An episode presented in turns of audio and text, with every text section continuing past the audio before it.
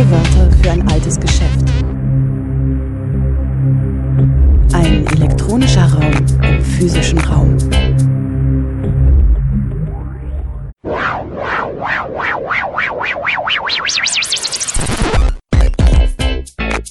Playback. Willkommen zu O-Ton Playback bei Radio Dreieckland. Heute kein ruhiges Hinterland. Die frühen 1990er in Südbaden. Gespräch mit antifaschistischen Zeitzeuginnen. Rostock-Lichtenhagen, Mannheim-Schönau, Mölln. Namen, die Erinnerungen hervorrufen an rassistische Ausschreitungen und Gewalt, rechte Brandanschläge, wütende Mobs. In den Jahren nach dem Mauerfall kippte der nationalistische Freudentaumel der Wiedervereinigung in offenen Hass. Selten jedoch denkt man dabei an den Südwesten der Republik. Doch auch in Freiburg waren die Jahre nach der Wende eine gewalttätige Zeit, aber auch eine des Widerstands und der Solidarität. 30 Jahre nach dem Anschlag von Rostock-Lichtenhagen 1992 erzählten drei ZeitzeugInnen, was damals in der Schwarzwaldmetropole geschah und wie sie diese Zeit erlebt haben. Was kann ein Rückblick für unsere Sicht auf die Gegenwart bedeuten? Eine Veranstaltung des IC3W Freiburg vom 2. April 2022 im Rahmen der Internationalen Wochen gegen Rassismus. Deutschland 1992. Zwei Jahre nach der Wende ist nicht mehr viel übrig vom Freudentaumel der Wiedervereinigung. In vielen Städten kommt es zu Ausschreitungen. Es bilden sich pöbelnde, gewalttätige Mobs, die nicht nur aus ausgewiesenen Neonazis bestehen, sondern denen sich auch viele unorganisierte, sogenannte normale Deutsche anschließen. Diese Ausschreitungen dauern oft Tage an. Es herrscht Pogromstimmung. Menschen, die als nicht deutsch identifiziert werden, müssen um ihr Leben fürchten. Ihre Wohngebäude werden belagert, sie werden gejagt. Die Polizei stellt sich hilflos, die Zivilgesellschaft ist überfordert, fürchtet selbst zur Zielscheibe zu werden. Als erstes Ereignis dieser Art gelten die Ausschreitungen von Hoyerswerda im September 1991. Sieben Tage lang terrorisierten hier Neonazis, angefeuert von BewohnerInnen der Stadt, VertragsarbeiterInnen und Geflüchtete in den Straßen und in deren Wohn Wohnheimen. Im Mai 1992 ist es dann im Südwesten soweit. Bei den sogenannten Himmelfahrtskrawallen belagern Mannheimer BürgerInnen ein Geflüchtetenheim in einer ehemaligen Kaserne im Stadtteil Mannheim-Schönau. Fast sieben Tage flammen die Ausschreitungen immer wieder auf. Im August sammelte sich der Mob in Rostock-Lichtenhagen vor dem sogenannten Sonnenblumenhaus, in dem hauptsächlich ehemalige VertragsarbeiterInnen aus Vietnam lebten, und vor der zentralen Aufnahmestelle für Asylbewerber in dessen Nachbarschaft. Hier warteten vor allem Geflüchtete aus dem zerfallenen Jugoslawien, viele von ihnen Roma, auf ihre Registrierung als Asylsuchende. Vier Tage lang wütete der Mob hier. Fast im Anschluss geht es in Cottbus-Sachsendorf weiter. Vom 28. bis zum 31. August 1992 terrorisieren organisierte Neonazis das dortige Flüchtlingsheim mit Molotow-Cocktails und auch hier gelingt es ihnen, eine Menge KottbusserInnen hinter sich zu bringen. Vielerorts finden Brandanschläge auf Geflüchtetenheime, aber auch auf Privatwohnungen von MigrantInnen statt. Traurige Bekanntheit erlangte der Brandanschlag zweier Neonazis auf ein Haus im schleswig-holsteinischen Mölln, bei dem die 51-jährige Bahide Arslan und zwei ihrer Enkelinnen, die 14-jährige Ayşe Yilmaz und die 10-jährige Yelis Arslan ums Leben kommen und neun weitere Personen teils schwere Verletzungen davontragen. Im hessischen Lampertsheim sterben beim Anschlag auf eine Flüchtlingsunterkunft drei Mitglieder einer Familie aus Sri Lanka. Das Jahr 1992 gilt als das mörderischste Jahr seit 1990. Die Amadeo Antonio Stiftung zählt 28 Menschen, die durch rechte Gewalt ums Leben kamen, darunter Geflüchtete, Jüdinnen und Juden, Migrantinnen, Obdachlose, Menschen mit Behinderung, Linke und Punks. Auch im Südwesten brannten Flüchtlingsunterkünfte und wurden Wohnhäuser von Migrantinnen belagert und auch hier mordeten Neonazis. Am 8. Juli 1992 stürmen sieben Neonazis eine Unterkunft in Ostfildern-Chemnat bei Stuttgart und erschlagen den 56-jährigen Kosovo-Albaner Sadri Berisha mit einem Baseballschläger. In Waldkirch bei Freiburg brennt in der Nacht auf den Dreikönigstag 1992 ein Wohnheim für Geflüchtete in der Friedhofsstraße 8. Ein 18-jähriger Libanese erleidet Verbrennungen dritten Grades und schwebt in Lebensgefahr. 20 weitere Asylbewerber müssen mit Rauchvergiftungen ins Krankenhaus eingeliefert werden. Das alles passiert nicht aus dem Nichts, ist nicht allein die sich entladende Frustration von abgehängten Jugendlichen aus dem Osten. Neurechte Organisierung nahm bereits in den 1980ern bundesweit an Fahrt auf. Die neuen Nazis treten als Straßenschläger im Skinhead-Outfit auf oder als braune Bürokraten in Parteien wie der NPD, der DVU und den Republikanern. Letzte, letztere erlangen bundesweit den größten Erfolg in Baden-Württemberg, wo sie bei den Landtagswahlen 1992 10,9 Prozent verbuchen können. Auch die bürgerlichen Parteien rücken nach rechts, nehmen die rassistische Stimmung im Land auf und bereiten 1992 vor, was 1993 als der sogenannte Asylkompromiss verabschiedet wird.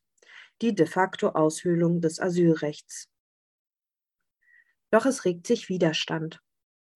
Viele Linke hatten die rechte Mobilmachung und Organisierung, die mindestens seit den 1980ern massiv auf dem Vormarsch ist, schon lange im Blickfeld.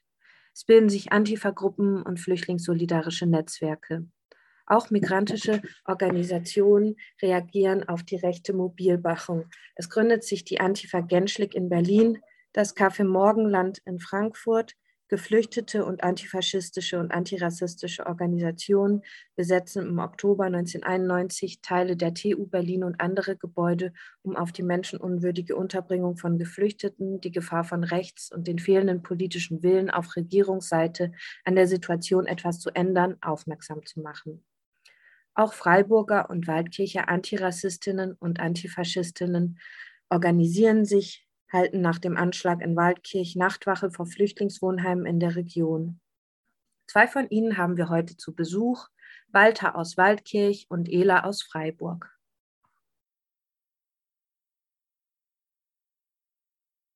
Außerdem war bei dem Erzählcafé noch Flo als dritter Zeitzeuge dabei.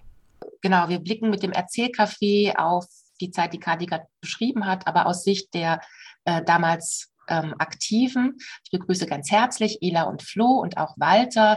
Alle drei sind seit Jahrzehnten in der antifaschistischen Arbeit in Freiburg äh, aktiv. Ähm, Ela äh, ja, macht seit Jahrzehnten Antifa-Arbeit, ist in der Unterstützungsarbeit mit Geflüchteten aktiv und in der Kulturarbeit. Sie setzt sich oder hat sich sehr viel mit alter und neuer ähm, NS-Zeit und Aufarbeitung auseinandergesetzt.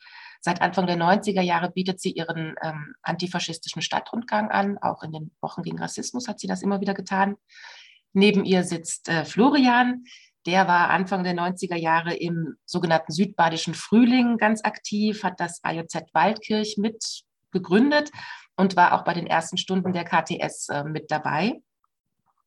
Walter ähm, ja seit Jahrzehnten in Freiburg in der Unterstützungsarbeit mit Geflüchteten und Migrantinnen ähm, aktiv. Er hat Saga, das Südbadische Aktionsbündnis gegen Abschiebung, mitgegründet, Aktion Bleiberecht, das Freiburger Forum aktiv gegen Ausgrenzung. Und mit Walter wollen wir auch ins Erzählcafé starten. Ich stoppe kurz unsere Präsentation. Ähm, und zwar Saga Anfang der 90er Jahre gegründet, war ja nicht die erste Gruppe in Freiburg, die sich äh, für Geflüchtete oder Mitgeflüchteten ähm, eingesetzt hat. Könntest du ein bisschen erzählen, was waren denn in Freiburg so die Vorläufer von Saga und wie hat sich die Unterstützungsarbeit so in den 80ern bis Anfang der 90er, wie hat die sich entwickelt? Ähm, äh, das Südbadische Aktionsbündnis äh, wurde 1991 in Emmendingen gegründet. Ähm, da waren äh, etwa 70 Personen anwesend. Äh, der größte Teil waren äh, Geflüchtete damals aus, äh, aus Ex-Jugoslawien, also äh, damals noch aus Jugoslawien. Es waren viele Roma und es waren viele Kurden dabei und auch äh, Leute aus dem Libanon. wer war dabei bei der Gründung? Das waren der Arbeitskreis Asyl in, in Freiburg. Der hatte sich da schon, glaube ich, seit 1985 äh, mit der Thematik auseinandergesetzt. Es gab auch einen Flüchtlingsrat in Freiburg, der hat sich da angeschlossen. Äh, aus Freiburg gab es auch eine Gruppe, die hat sich genannt Politik- und Kulturgruppe, hat sich schwerpunktmäßig auch mit dem Thema äh, Flucht und Migration beschäftigt. Und auch, auch in Emmendingen waren äh, Gruppen aktiv. Und genau diese Gruppen waren dann sozusagen die, die Gruppen, die das Südbadische Aktionsbündnis äh, aktiv gegen Abschiebungen gebildet haben. Ich kann noch vielleicht was, was mehr dazu sagen zu diesem Eingang, äh, hätte ich gern gemacht. Und zwar, äh, dass man auch diese äh, gesamte rassistische Kontinuität ein bisschen besser versteht, möchte ich mal ganz, ganz weit zurückgehen. Und zwar in das Jahr 1944.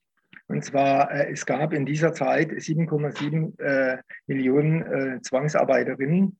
da wurden täglich Zwangsarbeiterinnen aus dem, aus dem gesamten Europa nach Deutschland deportiert. Und ähm, das war eine Deportation äh, in die offene Gesellschaft, in die offene deutsche Gesellschaft. Das war sozusagen die NS-Migration damals. Und wir haben dann aber 1955, also nach äh, der äh, Kapitulation des deutschen Faschismus, bereits wieder Anwerbverträge mit Italien und äh, mit, äh, mit, italienischen Arbeitskräften. Und da gab es aber zwischendrin überhaupt gar keine Diskussion, äh, was da eigentlich äh, stattgefunden hat in den Jahren 44.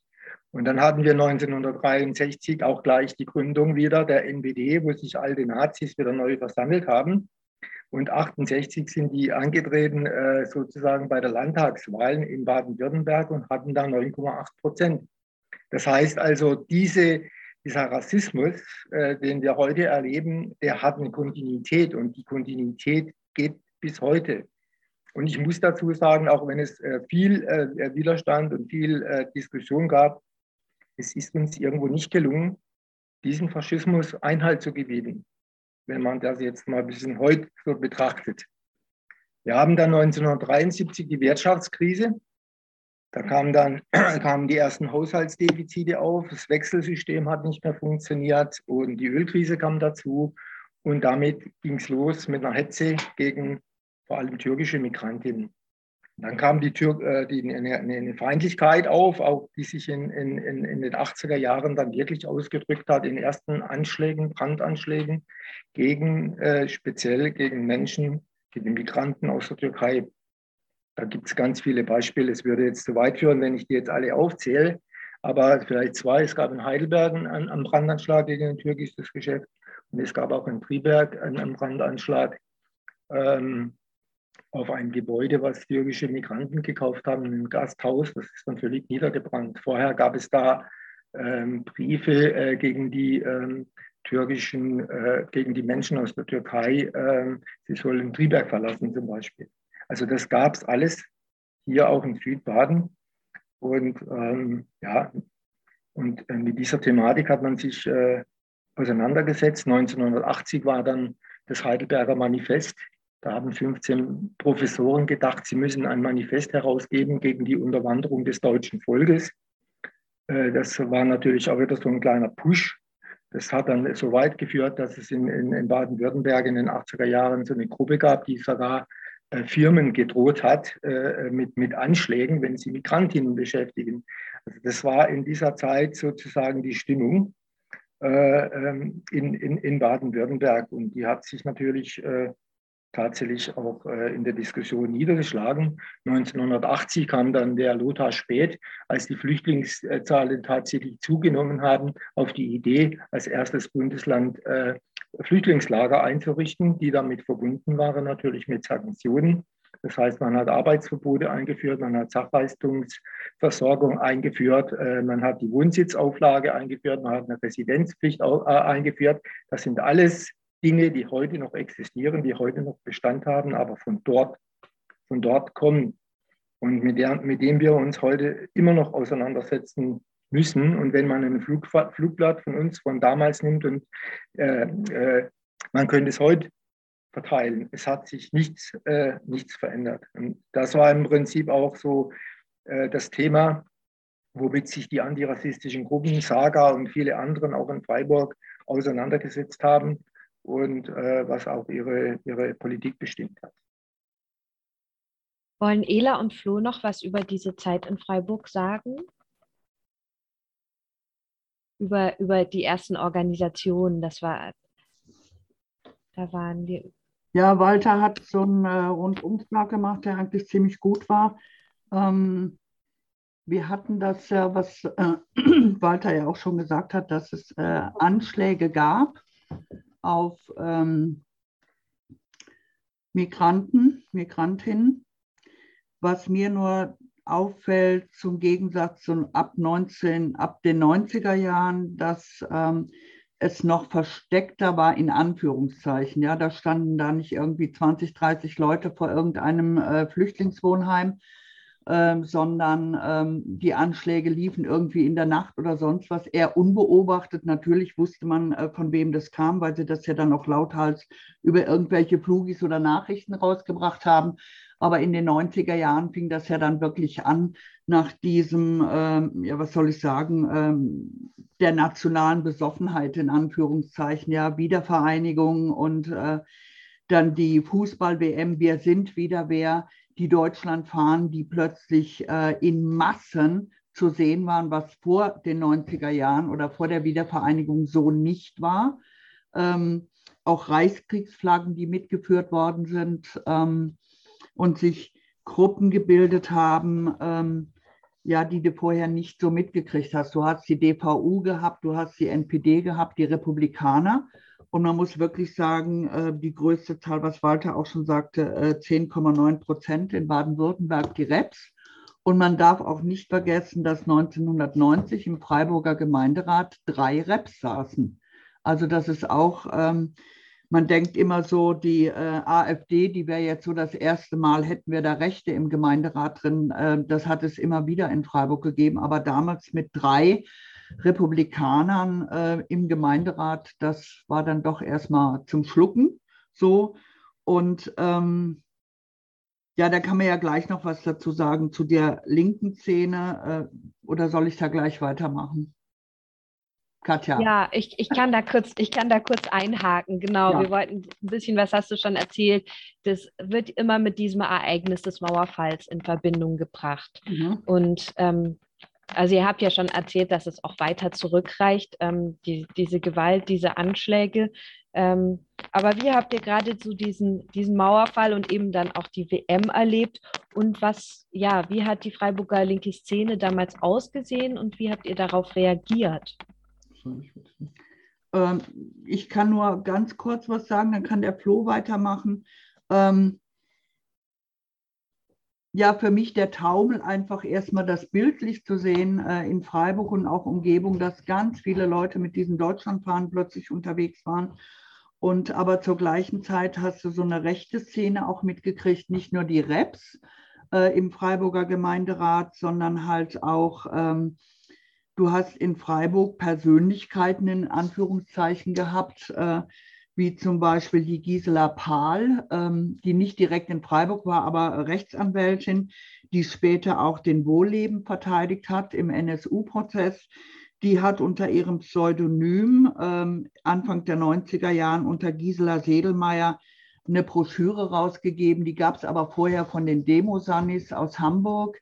Ähm, die hat sie nur umbenannt. Ähm, das war dann halt der braune Leitfaden, äh, wo sie über Hausdurchsuchungen, äh, wenn Leute verletzt sind und, und, und so Sachen rausgebracht hat. Ähm, dann die Jansen, die aufgetaucht ist als Skin Girl, also die Skinheads waren äh, ziemlich in den Anfang der 90er Jahren, äh, auch hier in Freiburg im Vormarsch.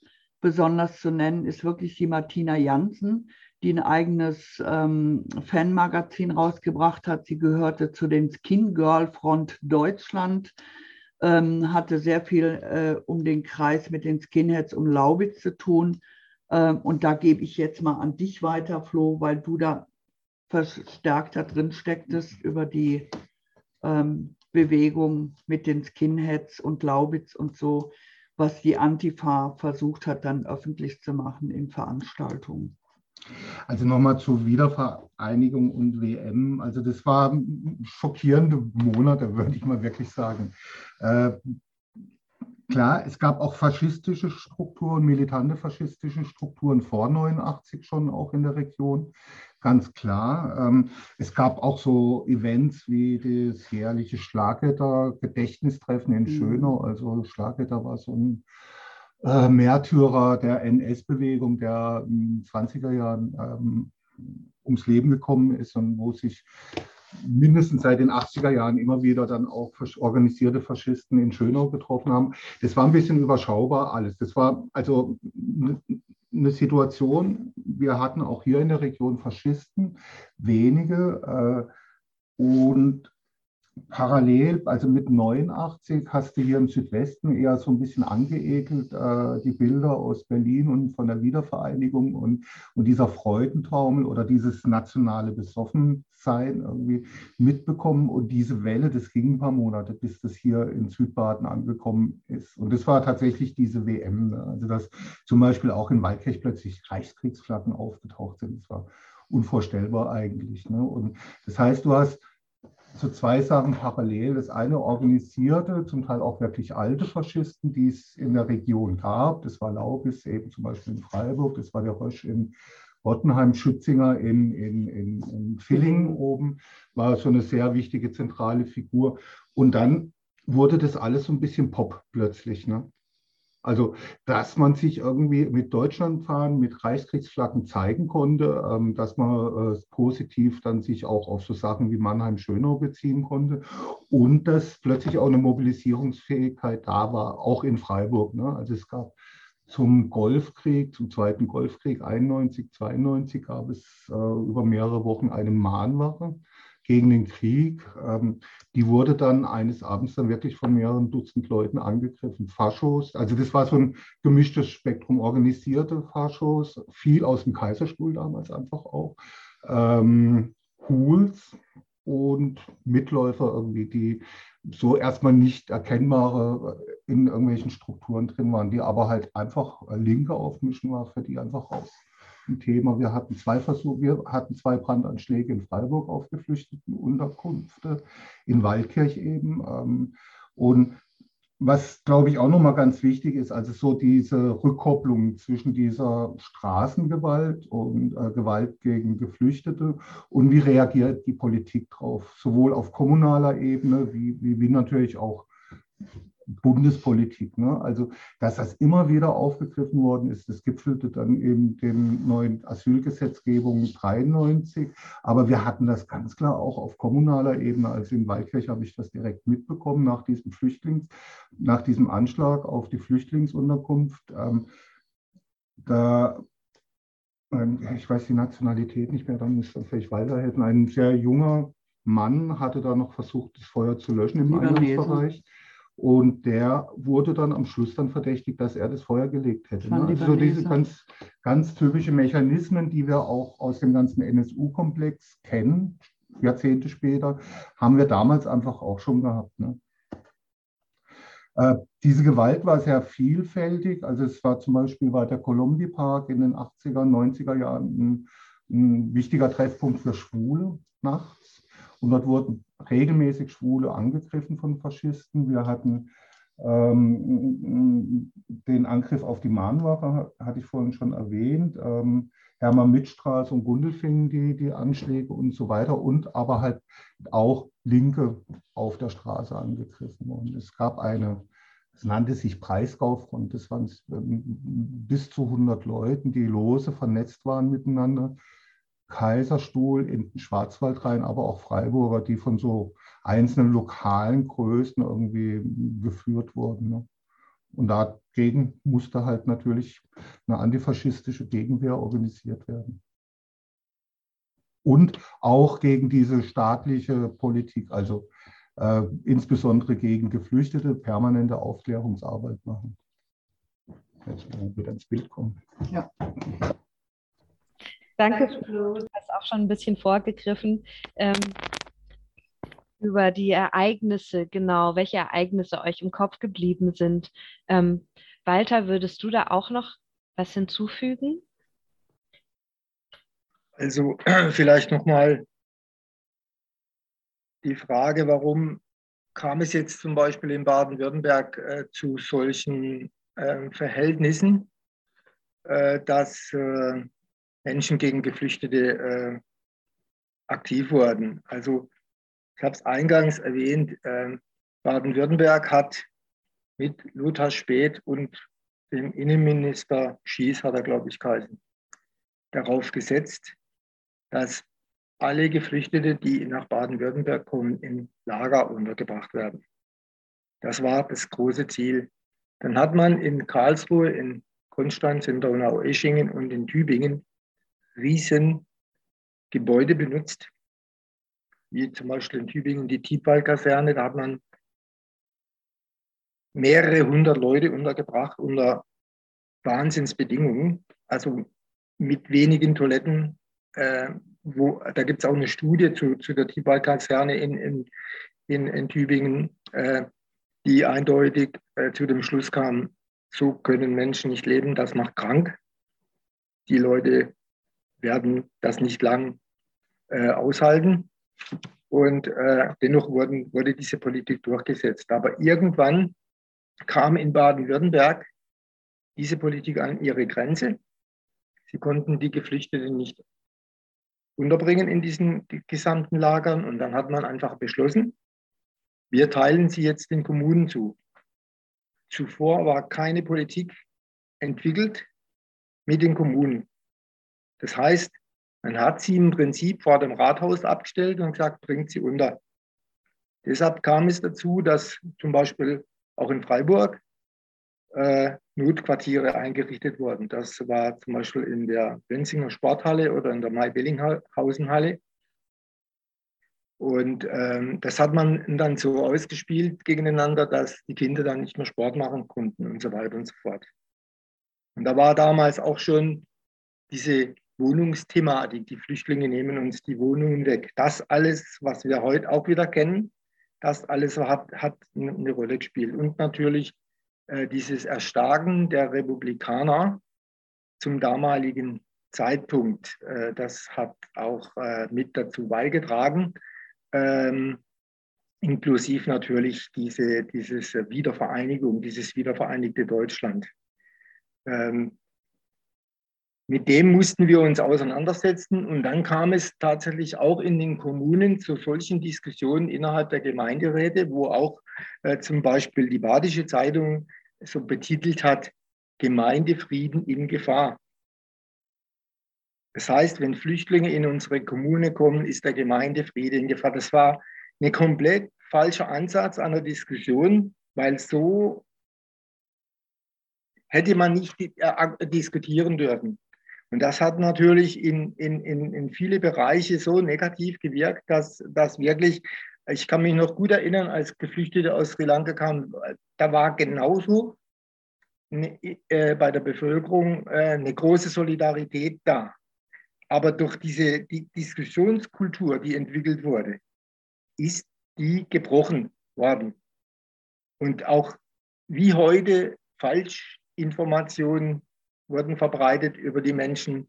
Und äh, ja, und sie waren natürlich, weil ja diese, es gab ja diese Gesetze, die, äh, äh dass sie nur gewisse Quadratmeter zum Leben zustanden und so weiter und so fort. Also das war im Prinzip eigentlich alles äh, äh Ghettos, die da entstanden sind. Ich kann mich noch gut erinnern an in Teningen, da waren äh, die Flüchtlinge wurden in der alten Stumpenfabrik untergebracht. Man hat dann so provisorisch Küchen eingerichtet und so weiter und so fort. Oder in Kehl, da war eine alte Kaserne, da waren 600 Leute, das war Katastrophe, wie die Leute. Da waren 16 Personen in einem Zimmer. Und so weiter habe ich noch Bilder davon. Und das alles sozusagen äh, hat eine Rolle gespielt in, in, in der gesamten Diskussion. Äh, in Freiburg wurden zum Beispiel in den 90er Jahren Geflüchtete auf dem Schauinsland oben untergebracht also äh, albanische äh, Ge Geflüchtete. Und dann, das hat Leute ermuntert äh, äh, äh zu, zu, Brandanschlägen. Versuchter Brandanschlag, sagen wir 23.09.91, äh, St. Christoph, Brandanschlag, ein paar Tage zuvor Bissiestraße, versuchte Brandanschläge, Brandanschläge mit Molotow-Cocktail. Das wurde schon erwähnt, 91 hat der Republikaner, der Zellner, der war im, im, im Gemeinderat äh, äh, hat von bürgerkriegsähnlichen Zuständen gesprochen. Das sind dann auch wirklich einige Gemeinderäte dann äh, aus, dem, aus, dem, aus dem Saal gegangen. Äh, aber, aber dennoch, ähm, die Diskussion, wie sie damals lief, ich war voll verkorkst und ich eine voll falsche Richtung gelaufen und hat im Prinzip eigentlich auch in vielfältiger Weise diese Rassist, diesen Rassismus protegiert. Genau, und was ich noch erwähnen wollte, das ging ja nicht nur allein dann äh, gegen Geflüchtete, da wurden dann auch am 12. August 1991 äh, der, der Friedhof in, in, in Iringen geschändet, der jüdische Friedhof. Also das, da ist dann wieder alles aufgegangen, also bei, bei der rechten Seite. Und äh, sie haben sich stark gefühlt, sie haben, äh, also ganz offen konnten sie wieder äh, agieren und haben sich ganz offen auch ihre Ziele ausgesucht. Danke dir. Ähm, du hast jetzt nochmal auf, zurückgebracht auf eben diese Gewalt Anfang der 90er Jahre in Freiburg und äh, näherer Umgebung. Ähm, wie hat denn die Szene in Freiburg darauf reagiert? Und da die Frage würde ich jetzt gerne an Ela erstmal geben. Ähm, Flo hat schon ähm, erwähnt, man musste, man musste was tun, man musste da Widerstand leisten. Aber wie genau habt ihr das gemacht? Welche Aktionen gab es? Und wie habt ihr euch organisiert? Ich kann ja nur allgemein erzählen, was heißt organisiert. Also in den 90er Jahren die Antifa-Gruppe oder parallel liefen ja verschiedene Gruppen, die versucht haben, was zu machen, sei es jetzt theoretisch in Schulen zu gehen, weil ich kann mich noch daran erinnern, dass die rechten Gruppierungen, auch Reps und Jugendorganisationen irgendwelche CDs an Schulen verteilt haben und, und, und, um dort auch äh, Stimmung zu machen. Ähm, eigentlich die äh, Antifa-Gruppe hatte sich ja schon 86 gebildet. Dann gab es die Antifa-Cafés, Antifa-Kneipe im, im Greta-Gelände ähm, oder auf dem Greta-Gelände. Also man hat versucht, über Flugis und Telefonketten, ja, was man ja heute so äh, erstmal nicht mehr kennt. Äh, damals hatten wir alle noch keine Handys. Es gab aber Telefonketten, wo man sich ähm, eingetragen hatte und es war klar, wenn ein Anruf kommt, wen man äh, anzurufen hat und wer es dann weitergibt. Also über diese ganzen Organisationen oder ob man dann äh, ganz schnell von einem Flüchtlingsheim kommt, wenn äh, dort Brandanschläge oder sonst was sind. Aber ich muss dem Walter einfach auch recht geben, wir haben es damals nicht geschafft, gegen diese Sprache anzugehen. Äh, klar, äh, kein Faschismus und kein Fußbreit und das, was man alles kannte ähm, aber dass man irgendwie zusammen dann doch was auf die Beine gestellt hat, das ging zum Teil.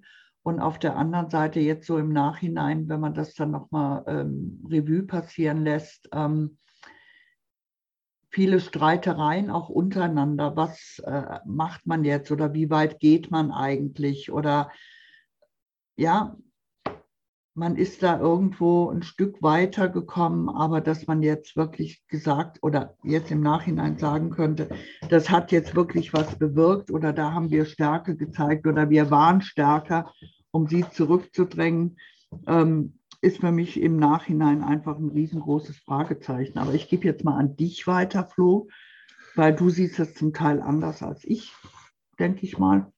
Und darf ich weitergeben? Also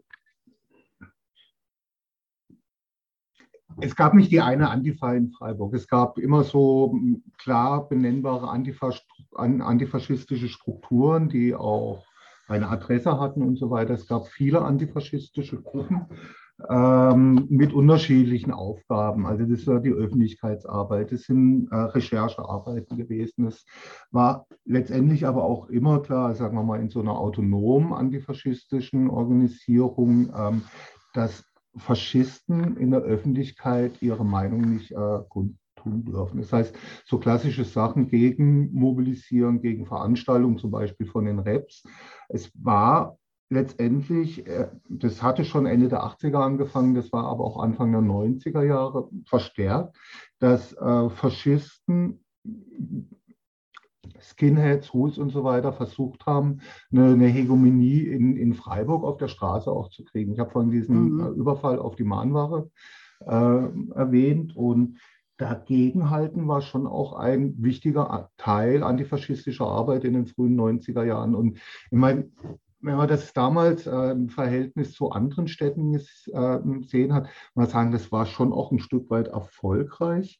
Also Faschisten ja. konnten lange in Freiburg eigentlich keinen Fuß auf die Straße kriegen. Das hat sich eigentlich jetzt tatsächlich erst in den letzten ein, zwei Jahren mit diesen blöden äh, Querdenkerprotesten geändert, also dass offene Faschisten mitlaufen können und zum Beispiel ihr Reichsbürgerzeug irgendwie öffentlich dann auch an den Mensch bringen kann. Äh, antifaschistische Arbeit war immer auch antirassistische Arbeit und ähm, das, was äh, Walter vorhin erwähnt hat, ähm, besonders in dieser Zeit, wo äh, Flüchtlingsunterkünfte sehr stark durch Angriffe, Brandanschläge und so weiter äh, bedroht waren, war es einfach auch ein Teil oft ähm, Schutz zu stellen. Ne? Also das hieß dann einfach nächtelang dort zu stehen und zu schauen, dass da nichts passiert. Äh, die Öffentlichkeitsarbeit, äh, Jugendarbeit und so weiter, das sind alles Teile davon. So. Also ich würde es jetzt nicht ganz so negativ wie Ela äh, sehen, also jetzt konkret auf, auf Freiburg. Das Umland war oftmals viel schlimmer wie Freiburg selber. Also Kaiserstuhl habe ich vorhin schon erwähnt. Das, äh, 89 gab es den Überfall auf das AJ Kirchzarten, wo Leute äh, im AJ äh, wirklich krankenhausreif geschlagen worden sind. Also sowas gab es schon noch immer. Und also diese Ausdehnung in die Region rein, also in die, ins Hinterland rein, da, das hätte sicherlich besser laufen können. Ne? Wie würdest du das einschätzen, Walter? Oder vielleicht auch noch mal ein bisschen aus deiner Sicht erzählen. Wie hat die linke Szene auf diese Gewalt reagiert? Wie habt ihr euch organisiert? Also ähm, gut war, es gab immer Demonstrationen. Man hat sich immer auf den Straßen getroffen und es gab auch immer viele Menschen, ähm, die gezeigt haben, sie sind mit dem Weg der, also mit dieser, mit dieser Politik nicht einverstanden. Das war auch der DGB, der hat damals so eine großen Demo aufgerufen. Es gab auch äh, mal so spontan so eine äh, Gründung, äh, ich weiß gar nicht, wer das war, im, im, im also eine größere in einem Gebäude, weiß ich jetzt gar nicht, ich habe den Aufruf jetzt gar nicht mehr im Kopf. Da haben sich, glaube ich, spontan 400, 500 Leute getroffen von der Stadt aus.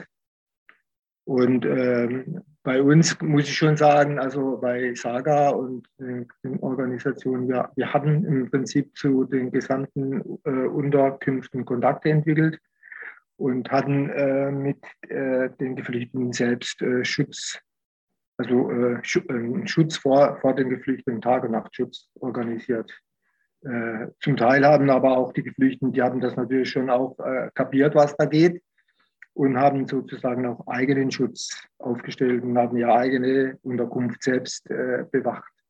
Und das Gute war, glaube ich, schon äh, dadurch, äh, also äh, sind gute Kontakte entstanden und äh, auch bei, der, bei den ganzen Demos waren auch immer die Geflüchteten mit dabei. Also das, das war also jetzt nicht wir und sie, sondern das war dann schon äh, so eine, also bei uns so eine, so eine gemeinsame Geschichte. das hat man auch in Waldkirch gesehen. Wir haben im Prinzip eigentlich fast für jeden einzelnen äh, Geflüchteten in Waldkirch, also die im Feuerwehrhaus und so weiter untergebracht waren, hatten wir einen Kontakt und wir kannten auch sozusagen auch ihre Geschichte. Das war schon, das war schon positiv. Und es gab auch so äh, äh rein auch in, in, in, in jetzt nicht linke Gruppen, auch äh, Menschen, die sich mit Geflüchteten solidarisiert haben und auch äh, die hatten den Kontakt wie so Bürgerinitiative gegen Ausländerfeindlichkeit und so weiter und so fort.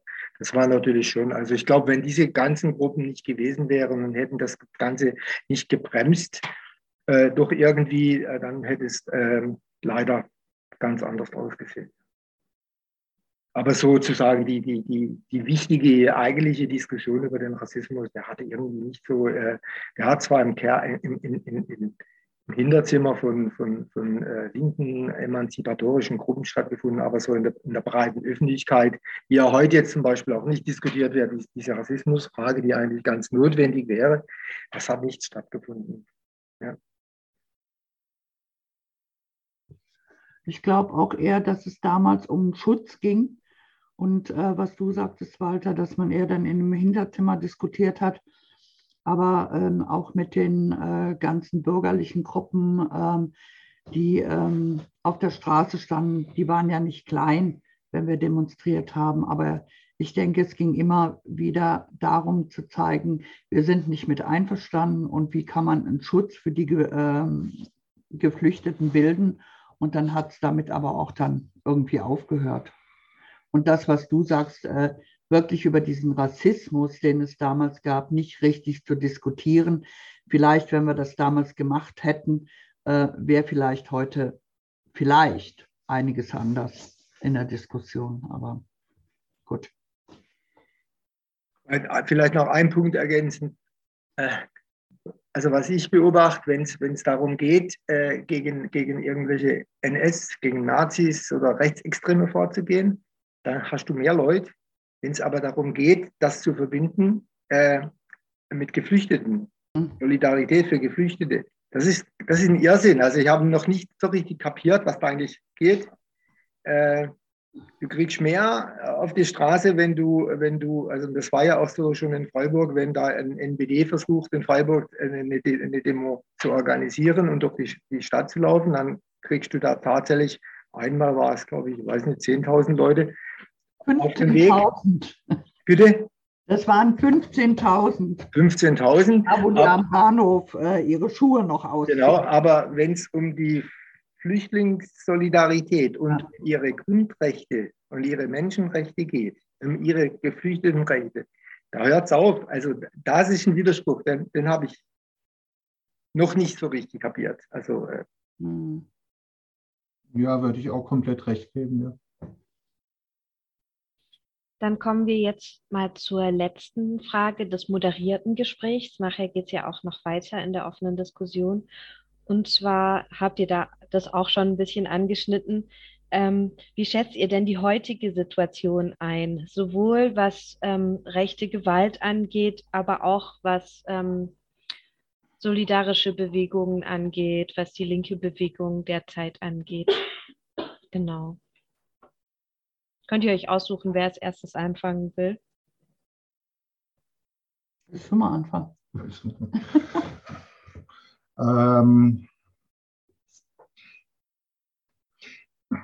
also wir haben die letzten Jahre einfach auch nochmal irgendwie eine äh, Beschleunigung rechter Gewalt erlebt, auf sehr, sehr unterschiedliche Art und Weise. Ne? Also was auch, ich meine, ich glaube, Gesamtgesellschaft wird inzwischen anders auf das Thema geguckt, rechte Gewalt, wie das noch in den frühen 90er Jahren war. In den frühen 90er Jahren war immer dieser Versuch, erstmal irgendwelche fehlgeleiteten, bekloppten Jugendlichen, die sich austoben wollen. Sagen wir mal, spätestens seit NSU, seit dem Mord von Lübcke und Hanau, ist da sicherlich eine andere Sprache und wird es auch erkannt. Ne? Und also das heißt, ähm, davor hatten wir dann noch diesen Sommer, irgendwann mal in, in, in, Mitte, Ende 90er Jahre Sommer des bürgerlichen Antifaschismus. Was weiß ich. Also es wird anders wahrgenommen, heute wie früher. Auf der anderen Seite ist, ist letztendlich das, wie, wie, nennen wir das, also nicht nur organisierte Faschisten, die sich als organisierte Faschisten verstehen. Wir haben ja da irgendwie ein viel, viel breiter aufgefächertes äh, äh, Angebot letztendlich. Ne? Also wir haben auf der einen Seite die AfD, das geht aber weiter über irgendwelche komischen Esoterik-Klüngel äh, bis hin zu Anthroposophen. Ich habe vorhin schon die Querdenker, Schwurbler angesprochen. Ähm, wir haben natürlich organisierte Faschisten nach wie vor. Wir haben das regelmäßig in, in Medien, dass irgendwelche Bundeswehrler äh, tonnenweise Munition irgendwo bunkern und sich auf den Bürgerkrieg vorbereiten. Ähm, das ist alles, was wirklich auch Angst machen kann oder die aktuelle Diskussion unter Faschisten, ob es sich lohnt, in die Ukraine zu, zu reisen und auf egal welcher Seite mitzukämpfen, einfach um Erfahrung im Kampf an der Waffe, äh, äh, Erfahrungen zu sammeln. Das sind, das sind Sachen, die, die, die liest du inzwischen halt jeden Tag in der Zeitung. Ne? Es gibt nach wie vor, denke ich jetzt mal hier in Freiburg, klar, es gibt nach wie vor ein, bei vielen, vielen Menschen ein antifaschistisches Grundbewusstsein, ähm, das sich aber halt sehr, sehr unterschiedlich ähm, ausdrückt. Ne? Und ich gebe Walter komplett recht, also bis in die direkte Unterstützung von geflüchteten Menschen reicht das oftmals nicht. Ähm, ähm die Wahrnehmung ähm, der Gefahr rechtsradikaler, völkischer, äh, sozialdarwinistischer bis faschistischer ähm, Einstellung. Also ich glaube, das Bewusstsein ist auf jeden Fall stärker da wie, wie, wie noch in den 90er oder viel tiefer in, in, in, in, in bürgerliche Gesellschaft rein. Ähm, ja, aber wir haben in der bürgerlichen Gesellschaft mittlerweile die Diskussion, äh, also jetzt gerade mit der Ukraine, äh, von äh, Flüchtlingen, von guten und schlechten Flüchtlingen. Absolut ja? Richtig, ja? Und da fängt es ja auch schon wieder an, was da für ein Rassismus betrieben wird. Hm. Ähm, es gibt die Guten, die kommen dürfen und die anderen hängen immer noch an der Grenze fest, die erfrieren. Wir haben in Litauen ähm, Lager, ähm, wo die, die äh, über Belarus oder sonst wo gekommen sind, festgehalten werden, die keine ärztlichen Versorgungen kriegen. Wir hatten letzte Woche vier Aktivistinnen ähm, von uns, die wir kennen, die drüben waren, die in einer Familie an der Grenze zu Belarus Essen gegeben haben und Kleider, die verhaftet worden sind und die immer noch nicht draußen sind. Also es wird wirklich dieser Unterschied gemacht und das macht mir im Moment ziemlich Angst, ähm, zwischen gut und schlecht zu unterscheiden. Das war wie früher so, die wollen uns ja nur alles wegnehmen und äh, sind Sozialschmarotzer. Also es findet sich immer irgendetwas, wie ich Geflüchtete gebrauchen kann. Ja, brauche ich sie gerade für den Arbeitsmarkt, äh, dann sind sie gut oder sie ähneln uns, ja, dann ist es gut. Ähm, damals im Jugoslawienkrieg, da wurde ja auch schon unterschieden ne, zwischen denen, die uns ähnlich sind und die, die äh, eher den äh, muslimischen Glauben haben und die sollen doch eher oder Roma. Oder Roma, ja, immer wieder die dann nicht kommen dürfen oder äh, nur schmarotzen. Also ich denke, da müssen wir einfach entgegenhalten und müssen aufpassen. So. Ich muss mich ja auch nochmal korrigieren, was ich gerade gesagt habe, sonst klingt das alles zu optimistisch. Ne? Also das ist es nicht. Wir haben nach wie vor sicherlich ganz viele Rassismen in der Gesellschaft verankert. Es ist auch ähm, ein politischer Konsens, dass das Mittelmeer nach wie vor als äh, natürliche Grenze äh, dient, wo die Leute absaufen sollen also wirklich absaugen sollen. Wir haben inzwischen auch eine neue Rechte, die sich ganz anders äh, artikulieren kann, wie diese Skinhead-Nazi. Skinhead-Nazis und Hools in, in den 90er Jahren. Also wir erleben auch permanent irgendwie Diskursversuche von Diskursverschiebung. Das ist alles auch ein Teil der Realität, der auch ganz tief in die Gesellschaft reingeht und ähm, wo du dich dann engagieren kannst oder musst. Ne? Also ganz klar Flüchtlings Unterstützung von Flüchtlingen nach wie vor diesen staatlichen Rassismus ähm, benennen und anzugreifen, aber bis hin rein in diese Diskurse irgendwie da dagegenhalten. Ne? Also das heißt, ich jährlich auf der Frankfurter Buchmesse oder sonst was. Also das ist nach wie vor Teil. Die Arbeit hat sich diversitiert. Walter, magst du noch was dazu erzählen? Ja, also vieles von dem, was jetzt gesagt wurde, das kann ich nur unterstützen. Ich denke, ähm, vielleicht möchten auch noch andere noch was dazu, was dazu sagen. Ich denke, die Gesellschaft braucht eine, eine Diskussion über Rassismus. Rassismus in der Bundeswehr, Rassismus in der Polizei, Rassismus, Schule.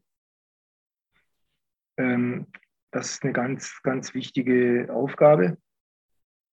Auch um diese ganzen rassistischen Narrative und das sogenannte rassistische Wissen, diese Fake News, die haben ja zugenommen. Ähm, das ist im Prinzip eine ganz schlimme Sache, weil viele Leute glaub, glauben das auch irgendwo. Äh, und es muss uns gelingen, und das geht nur über diese Debatte, die auch äh, von der sogenannten Mitte der Gesellschaft äh, auch kommen muss, dass Leute wie AfD und so weiter nicht mehr in Gemeinderäten, nicht mehr in Landtagen und nicht mehr im Bundestag sitzen. Das wäre schon mal ein kleiner erster Erfolg wenn wir mal in die Richtung, in die Gänge kämen. Und ich glaube, es äh, ist nicht mal eine ganz alleine Aufgabe von irgendwelchen kleinen antirassistischen oder antifaschistischen Gruppen, äh, hier ähm, diese Aufgabe der Diskussion über Rassismus wahrzunehmen und zu, zu, zu befördern, sondern das ist eine gesellschaftliche Aufgabe. Und wenn das nicht passiert, dann rückt diese Gesellschaft noch weiter nach rechts. Also wir auf jeden Fall werden natürlich alles versuchen, aber es wird uns allein nicht gelingen. Das, da bin ich überzeugt heute. Ja, ähm, wir danken euch dreien für, euer, für, das Teilen eurer Erinnerungen und Erzählung und Einschätzung. In O-Ton Playback bei Radio Dreieckland hörtet ihr Kein ruhiges Hinterland, die frühen 1990er in Südbaden, ein Gespräch mit antifaschistischen Zeitzeuginnen.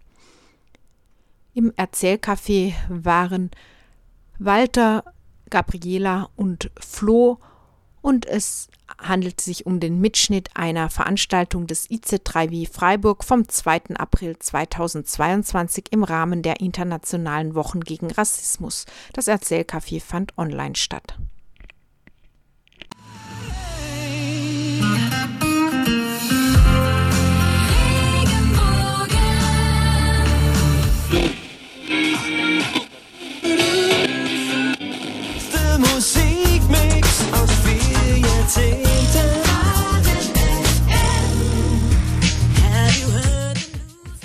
Kein Bock auf Kommerzfunk?